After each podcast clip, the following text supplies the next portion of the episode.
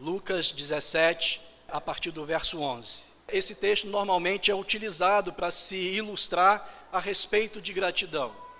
E normalmente, quem ministra, os irmãos, assim como eu, já deve ter ouvido muitas ministrações sobre esse texto e sobre a gratidão, quem é agradecido ou não. E normalmente os preletores que utilizam esse texto para falar de gratidão colocam o samaritano que voltou né, que deu meia volta no caminho e voltou como a pessoa grata, que reconheceu o milagre de Jesus, a pessoa grata. E coloca os outros nove personagens que receberam esse milagre como pessoas ingratas que não voltaram para agradecer. A minha palavra de hoje, utilizando esse texto, eu não vou abordar exatamente isso. O Espírito Santo me ajudou a pegar, a, a construir nesse texto um outro enfoque, inclusive direcionado para missões. Por isso eu gostaria que os irmãos deixassem as, as Bíblias abertas no texto, que nós vamos recorrer por algumas vezes aí ao mesmo texto que a gente leu, ressaltando o, no versículo algumas palavras que eu acho importante que o Espírito Santo quer nos comunicar alguma coisa. O verso 11 e 12 ele diz assim, ó, E aconteceu que indo ele a Jerusalém, passou pelo meio de Samaria e da Galiléia. O verso 12, e entrando numa certa aldeia, saíram-lhe ao encontro, quantos? Os quais pararam de longe. Eu pedi para os irmãos ressaltar a quantidade, porque na cultura judaica, e assim eu trago também para a cultura bíblica, não a questão da numerologia, mas os números para os judeus, eles têm um significado, e para a Bíblia também, têm uns significados interessantes. O 10, normalmente, na cultura judaica, e também nós podemos extrair isso na cultura bíblica, quando a Bíblia fala em 10, ele está representando ali uma totalidade. É por isso que o Senhor nosso Deus mandou, e o Moisés escreveu, dez mandamentos. Então ali se encerra a totalidade dos mandamentos de Deus. Ou seja, se existir uma, uma outra vertente, um outro mandamento qualquer, esse mandamento qualquer também está ali representado por esses dez mandamentos. A palavra também fala, Jesus falando a respeito da parábola das dez virgens, já no Novo Testamento, e a gente sabe que é, as virgens, nesse caso da parábola das dez virgens, simboliza a igreja no Novo Testamento. Então, quando ele fala da parábola das dez virgens, representa a igreja, ele está falando ali da totalidade das igrejas. Então, quando se fala em dez, ele está falando da totalidade. E aqui, é, é, espiritualizando essa parte dos leprosos, quando Jesus pega essa história, que é uma história real, verídica, verdadeira, e ele diz que podia ter oito, podia ter sete, podia ter um só, mas nesse caso aqui tinha dez. E Jesus pegou justamente esse, esse grupo de dez para representar a humanidade, todos os seres humanos encerrados nessa história dos dez leprosos. Porque a lepra também na Bíblia, a lepra é um simbolismo, a lepra na Bíblia representa o pecado. E Romanos 3, 23 diz que todos, não teve exceção, todos pecaram e porque todos pecaram, ficaram afastados, separados, destituídos da glória de Deus. Assim como aqueles leprosos, eles estavam separados, distanciados da sociedade, eles não podiam entrar no convívio social daquelas pessoas. A, a, a, humanidade também, por haver pecado, estava separado, estava distanciado de Deus. Isaías 59, 2 assevera isso dizendo: ó, Mas as vossas iniquidades fazem separação entre vós e o vosso Deus, e os vossos pecados encobrem o seu rosto para que não vos ouça. Então está encerrado aqui de que toda a humanidade pecou. E se toda a humanidade pecou, toda a humanidade agora também está separada, está afastada do convívio de Deus. Isaías é mais forte ainda quando ele diz, mais incisivo quando ele diz que o pecado da humanidade faz com que Deus cubra o rosto dele para ele não nos ouvir. Mas graças a Deus, que primeira carta de João, capítulo 1, verso 7 diz assim: ó, "Mas se andarmos na luz, como Ele na luz está, temos comunhão uns com os outros, e o sangue de Jesus Cristo, seu Filho, nos purifica de todo pecado. O sangue de Jesus é o antídoto eficaz para a purificação do pecado. Então, se a humanidade havia pecado, se a humanidade, incluindo eu e você, obviamente, se nós pecamos e estávamos, estamos afastados, separados de Deus, mas agora nós temos o antídoto, que é o sangue de Jesus Cristo, que nos purifica de todo o pecado. E se há um antídoto que nos purifica de todo o pecado, então, se nós estamos purificados dos pecados, agora nós podemos de novo voltar à presença de Deus. Tem alguém aqui na presença de Deus? Efésios 2,13 diz assim: Mas agora, em Cristo Jesus, vós que antes estáveis longe, separados, porque eram pecadores, já pelo sangue de Cristo fostes aproximado, chegastes perto. O verso 13 diz assim: ó, E levantaram a voz, dizendo: Jesus, mestre, tem misericórdia de nós.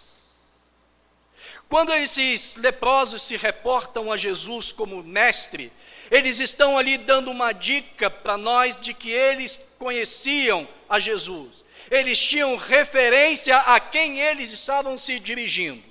Eles não estavam clamando por misericórdia, por pior que fosse o estado físico e de saúde dele. Eles não estavam recorrendo a Maria, que era a mãe de Jesus. Eles não estavam recorrendo a nenhum sacerdote importante de Jerusalém. Eles não estavam recorrendo a religião nenhuma. Eles estavam recorrendo a Jesus, o Mestre. E a titulação mestre em Israel era um termo assim de muita reverência, era uma distinção que se fazia para raríssimas pessoas. E Jesus, no seu ministério, era conhecido e referenciado como mestre. Como, por exemplo, retrata um momento em que Jesus, já ressurreto, mas ainda naquele cenário do túmulo, e Maria chega lá para ungir o corpo de Jesus, e Maria se dá com aquela cena de que o corpo já não estava mais lá, a pedra tinha sido removida, então Maria entra em desespero, começa a chorar, e aí ela ouve uma voz que diz assim: mulher, aliás, eu disse a referência é João 20, 15 e 16. Mulher, por que estás chorando? perguntou ele. A quem você procura? Pensando ela, Maria, que fosse o jardineiro, ela disse: Senhor, se levaste embora, diga-me onde colocou que eu irei buscá-lo. Aí ela ouve de novo a voz, Maria. Aí ela reconhece a voz de Jesus. Então ela voltou para ele e exclamou, Rabone, que em aramaico quer dizer mestre. Ou seja, ela está se referindo a uma pessoa específica, não era qualquer pessoa, não era qualquer Jesus, era Jesus, o Mestre, e que ela reconheceu a voz do Mestre. Marcos capítulo 10, versos 50 e 51, Conta-nos a história do cego Bartimeu, Jesus passando para indo para Jerusalém, na entrada de Jericó, esse cego estava lá pedindo esmola e ele ouve aquele tumulto e ele pergunta quem é, o que é está acontecendo, e disseram para ele que era Jesus que estava passando. Aí ele começa a gritar também, querendo chamar a atenção de Jesus, mas Jesus passa, para lá na frente e pede para que as pessoas, seus discípulos, vão lá atrás chamar, chamar esse cego que estava gritando.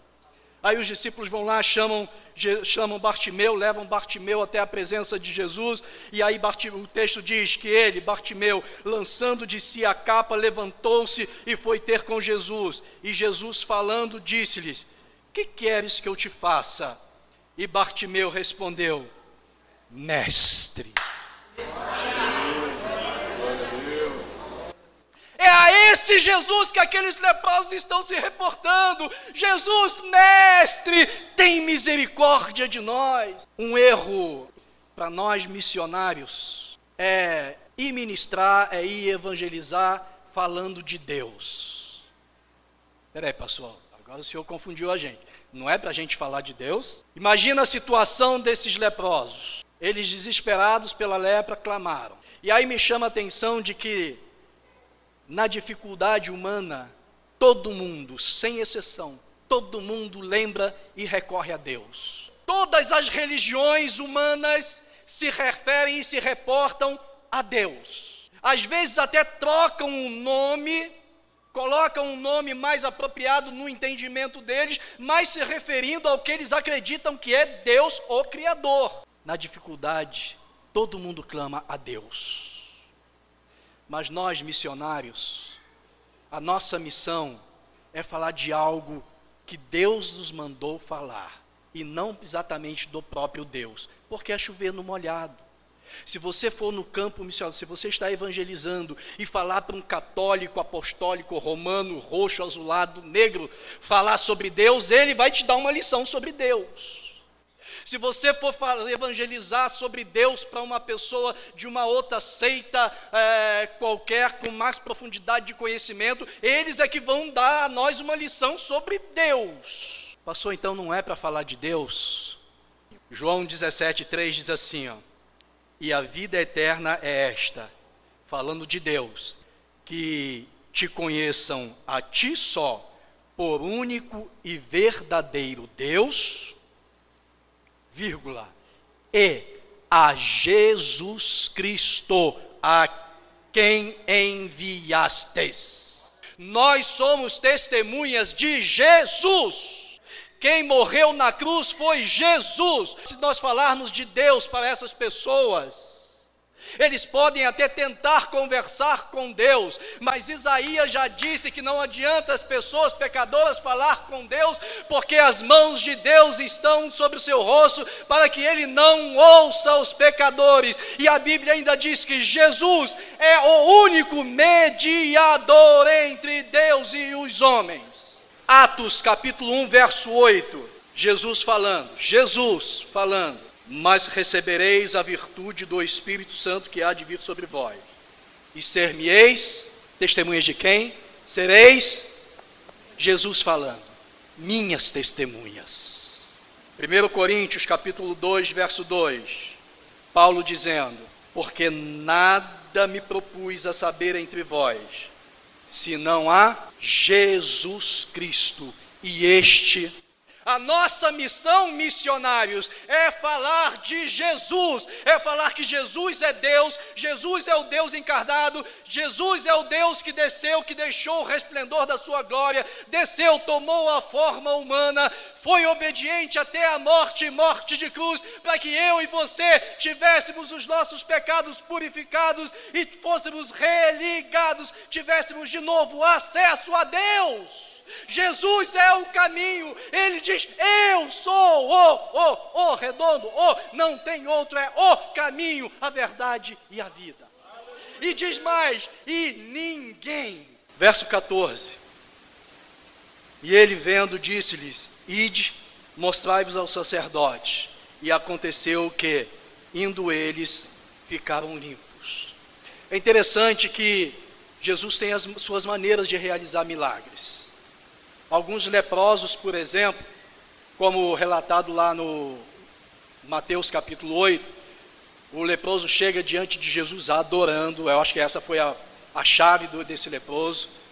O leproso chega diante de Jesus adorando, e aí, vou traduzir aqui nas minhas palavras, ele chega adorando e diz: Ó oh, Jesus, eu estou te adorando porque eu sei quem tu és, eu sei que tu é Deus. Eu não estou te adorando para que tu me dê uma, uma casa própria, uma casa nova.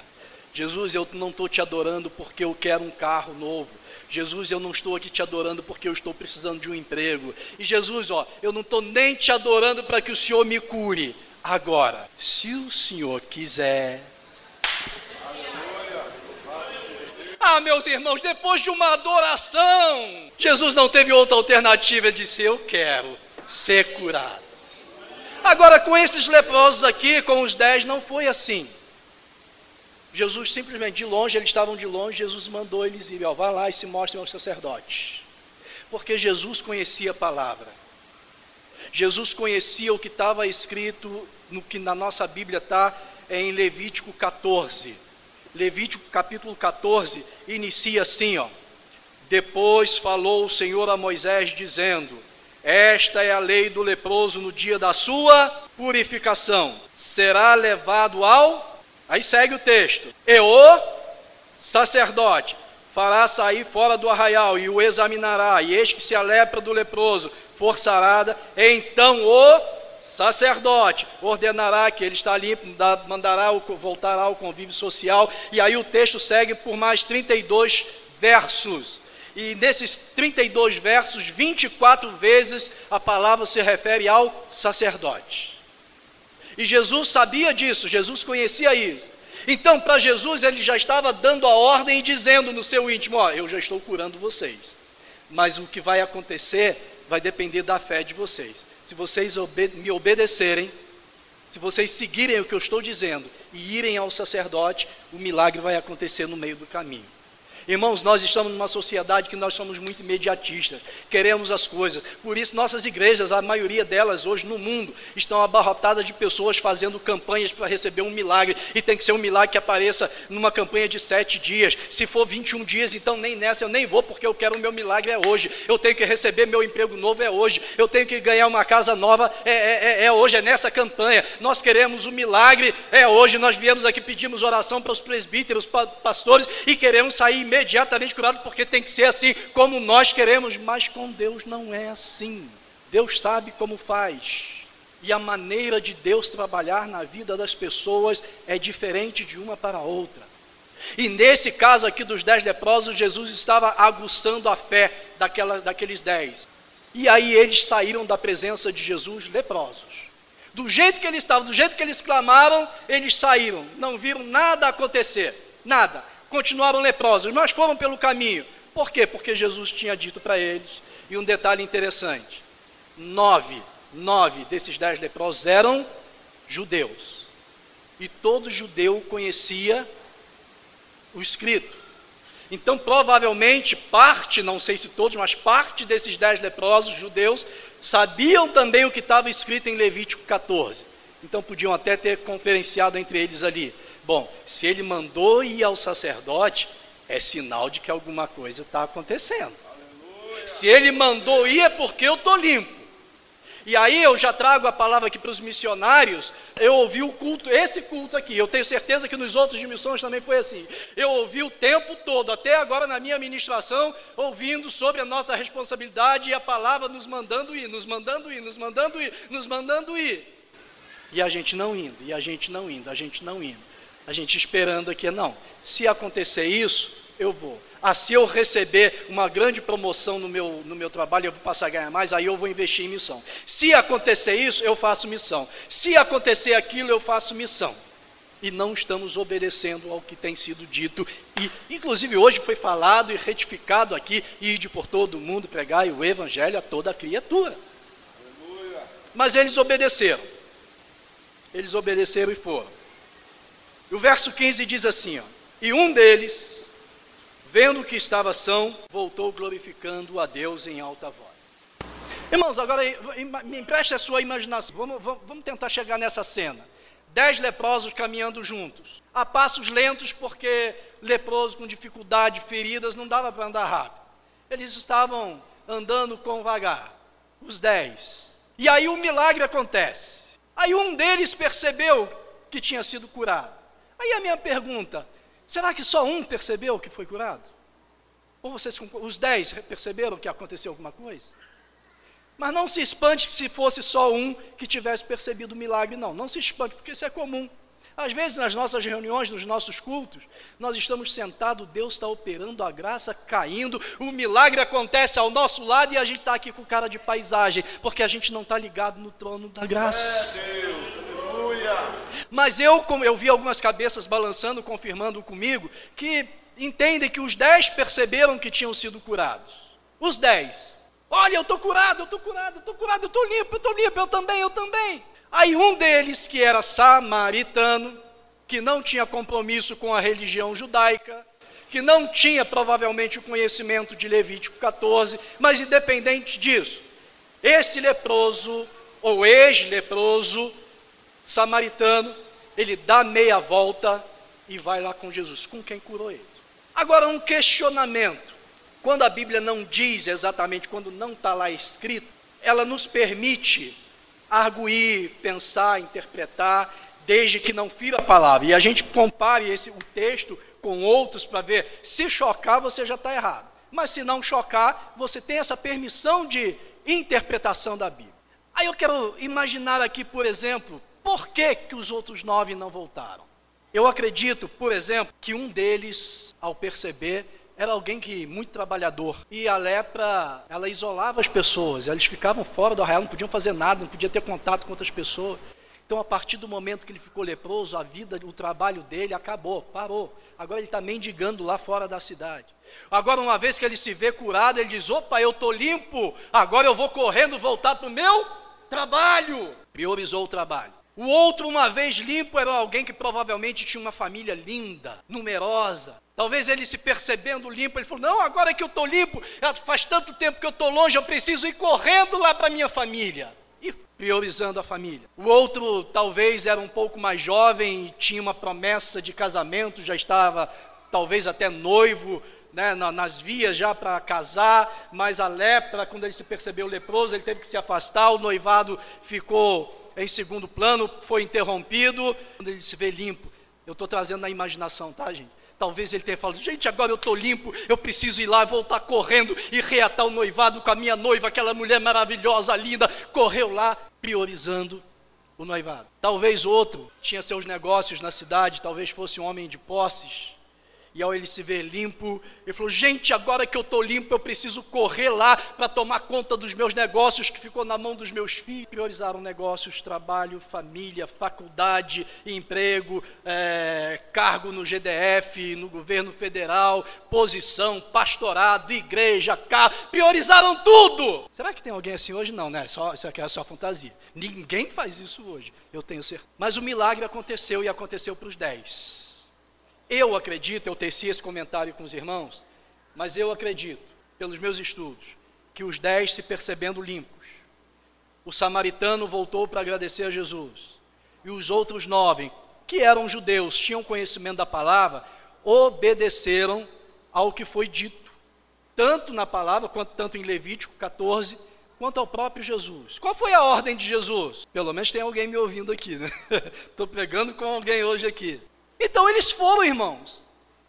Eles obedeceram o que foi mandado fazer. E por isso eles são ingratos. Só que um detalhe. Aí esse detalhe é cruel. E aí eu quero, estou pedindo ajuda ao Espírito Santo para que ele trabalhe em nossos corações, para que os irmãos não entendam de forma equivocada. Nós lemos Lucas 17, do, a partir do verso 11. Mas o verso 10 diz assim: Assim também vós, depois de haver feito tudo que vos for mandado, dizei: somos servos inúteis, porque fizemos somente. Mateus 25, versos 14 a 30, conta a história, uma parábola, é Jesus contando uma parábola. Fala daquelas parábolas dos talentos. Aí diz que ele chamou três dos seus servos, aí a um ele deu cinco talentos dele, ele deu cinco talentos, a um outro ele entregou dois talentos e ao terceiro ele entregou um talento. Talento aqui que a gente está falando era dinheiro, tá, gente? Era, era posse, era riqueza. Era prata, ouro. Então entregou isso lá para ele. E a ordem, a ordem desse dono do, desses talentos, desse senhor, era: ó, cuida disso que é meu até eu voltar. Essa foi a ordem. A parábola segue e dizendo que tempos depois esse senhor volta e chama esses três para um acerto de contas. Primeiro chega, o primeiro que tinha recebido cinco talentos, chega para o seu senhor e diz assim: Ó, senhor, o senhor mandou tomar conta desses seus talentos aqui, desses cinco talentos. Essa foi a tua ordem, mas eu fiz mais do que o senhor mandou. Eu fui além. Eu peguei esses cinco e granjeei, eu trabalhei, eu investi e peguei, consegui mais cinco para o senhor, que o senhor não me mandou. Está aqui, ó, os seus cinco e mais cinco o Senhor diz para ele: servo bom. Mas espera aí, antes não estava sendo tratado aquele que faz o que é mandado como servo inútil? Mas quem faz além do que é mandado, quem faz o que é mandado, é servo inútil. Não sou eu que estou dizendo, não, tá? Jesus que disse isso. Aí chegou o que tinha recebido dois talentos. Por que essa diferença? Um cinco, outro dois, outro um só? Porque o texto diz que, que o Senhor entregou o talento para cada um segundo a sua capacidade. E aí o Espírito Santo está me incomodando para te dizer que ele está te chamando como missionário, aí você está dizendo, mas não, peraí, não é para mim porque eu precisaria disso, precisaria daquilo, se ele está te chamando para missão, é porque ele sabe que você é capacitado, capacitada para missão, porque ele já fez isso, e a obra é dele, é ele que cuida, você vai na fé que é ele quem faz. E aí o segundo chegou a mesma história, Senhor, aqui, o Senhor mandou tomar conta de dois talentos, essa foi tua ordem. Mas eu fiz mais, eu fiz além. Eu peguei esses teus dois talentos, trabalhei também e consegui mais dois. Está aqui, ó, o que é teu e o que eu angariei. E a palavra para aquele servo foi a mesma coisa: servo bom e fiel. Aí chega lá o obediente, o bonitinho, o certinho, o que faz tudo, tudo que é mandado. O pastor manda ficar na porta, ele vai e fica na porta. Mas também é só na porta. Pastor, manda vir para o ministério de louvor. Vem para o ministério de louvor, faz que é uma maravilha. Canta que parece o Gerson Rufino que cantou aqui hoje. Mas só canta também. Faz tudo que o pastor manda, faz tudo bonitinho. Aí ele chega lá para o seu senhor, o senhor está aqui, ó. O senhor me mandou tomar conta de um talento que é teu, toma aqui o que é teu. Não está te faltando nada, não mexi em nada, está bonitinho aqui o que é teu. Aí qual é a palavra para esse servo? Mal e negligente servo, lançai-o, pois, o servo inútil nas trevas exteriores. Mateus 3, 10 diz assim, ó, e também agora está posto o machado à raiz das árvores. Toda árvore depois que não produz. E a única maneira, me apresentem outra, pastores, obreiros e igreja em geral, me apresentem outra para eu conhecer que eu desconheço só existe uma maneira da igreja, igreja no coletivo e igreja no particular, produzir fazendo missão. Tem outra, me ajudem por favor, tem outra. A, a igreja só produz quando faz missão. E Jesus espera mais de nós, irmãos. Jesus não espera que nós sejamos aqueles obedientes que façamos tudo o que foi mandado. Não. Porque se fizermos tudo o que foi mandado, ainda somos servos inúteis. Jesus espera de nós mais. Jesus espera de nós além. Olha só a nossa responsabilidade. João 14, verso 12 diz: Em verdade, em verdade vos digo, isso é, isso é Jesus falando. Em verdade, em verdade vos digo, que a quem crê em mim fará também as obras que ele, Jesus, faz, e mais e outras maiores fará, porque eu vou para o Pai. E quais, é, quais foram as obras de Jesus? João Batista, quando ficou em dúvida, mandou os discípulos lá perguntar a Jesus: Jesus, tu é mesmo cara ou tô, a gente tem que esperar outro? Quais são as obras? Aí Jesus manda os discípulos responderem lá, João: vocês dizem para ele que eu estou fazendo uma obra, uma obra que é assim: ó, os cegos estão vendo, os mudos estão falando, os enfermos estão sendo curados, os paralíticos estão andando e o Evangelho, a boa nova, está sendo anunciada.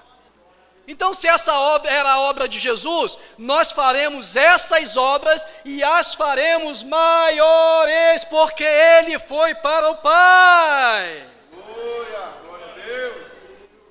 E aí, aquele texto de Mateus 25 que eu estava lendo, irmãos, vou contar agora para vocês a parte boa. Vinde benditos de meu Pai, e possuí por herança o reino que vos está preparado desde a fundação do mundo, porque tive fome e deste-me de comer, tive sede e deste-me de beber, era estrangeiro e hospedaste-me, estava nu e visitaste-me, adoeci e visitaste-me, estive na prisão e fostes me ver. Aí eu acho, eu acho, se, se a cena fosse agora, eu, eu, eu me atreveria a falar com Jesus. Jesus, espera aí. Quando é que eu te vi doente, Jesus? Quando é que eu te vi com sede e te dei água? Aí eu ouço, eu ouço, pela fé eu ouço a voz dele. Aquela voz de trovão, mas ao mesmo tempo mansa e suave, dizendo assim: ó, Quando fizestes missão,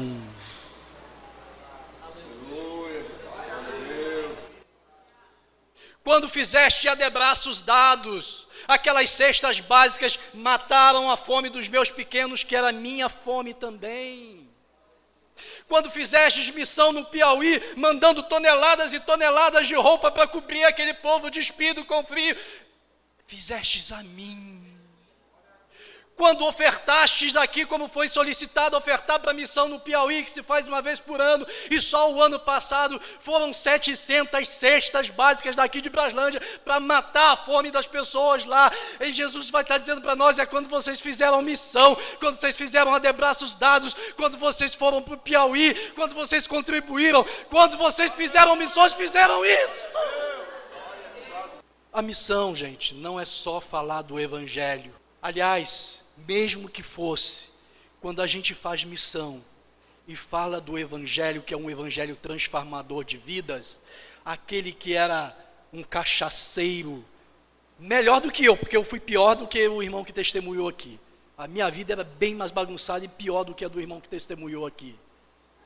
E aí o evangelho pega essas pessoas, lixo, escória da humanidade. Então, a pessoa vai trabalhar num trabalho digno, aí ele tem o seu sustento, aí entra comida, tudo por causa do evangelho que você pregou. Então, quando fazemos missão e missão de verdade, nós estamos dando roupa, nós estamos dando alimento, nós estamos dando saúde, nós estamos livrando da prisão, nós estamos fazendo isso que Jesus falou. Mas eu quero fechar aqui com a cena daquele leproso chegando diante de Jesus agradecendo o que era samaritano. E aí Jesus, os irmãos leram o texto comigo, só que outro detalhe, pastor, interessante. O diálogo travado é assim, ó. É, o leproso chegou é, e caiu aos pés de Jesus com o rosto em terra, dando-lhe graças, e este era samaritano. Aí o texto segue dizendo assim: respondeu Jesus e disse: Não foram dez os limpos? Onde estão os outros nove? Dá a impressão, de, nesse primeiro momento, quando a gente lê pura e simplesmente, que esse diálogo está sendo travado entre Jesus e o ex-leproso. Mas não. Basta um estudo mais simplório e você entrar na cena, você vai perceber que Jesus Jesus vira para aquele grupo de pessoas que estava com ele. Os discípulos. Tem discípulos de Jesus aqui? Jesus não se reporta agora ao leproso, Jesus vira para os discípulos e questiona: não foram dez os limpos? E pergunta para os discípulos: onde estão os outros nove? Esse leproso que voltou, o samaritano, além da cura física, ele ouviu no verso 19 a palavra maravilhosa de Jesus dizendo assim: ó, Vai, levanta-te e vai, a tua fé te salvou. Os outros nove não ouviram isso. Os outros nove foram curados, voltaram para o seu trabalho, voltaram para as suas famílias, tiveram uma vida abençoada é, materialmente falando, mas não receberam a salvação. E é isso que Jesus está questionando com os discípulos: cadê os outros nove para receberem também a salvação? E a salvação de Jesus é para todos. E quando Jesus pergunta para os discípulos: onde estão os outros nove? É como se Jesus estivesse dizendo: discípulos, vão atrás deles, porque eles foram lá para o sacerdote. Eles fizeram o que foi mandado, mas vai lá e orienta eles, que eu esperava mais deles. Eu esperava dar para eles não só a cura física, não só o bem material, mas eu quero também a salvação, porque o bem material, a saúde física é para essa vida passageira, terrena, e Jesus veio para nos dar a vida eterna. E aí a pergunta hoje ainda ecoa: os discípulos de Jesus que estão aqui. E os nove? Onde estão?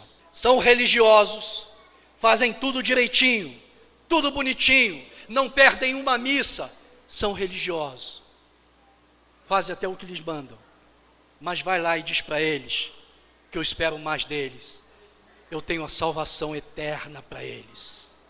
Essa é a nossa missão, missionários o nosso comprometimento com o reino é ir atrás dos nove e dizer para eles que Jesus, além de tudo que está abençoando a eles, Jesus tem mais para eles, tem a vida eterna em Cristo Jesus.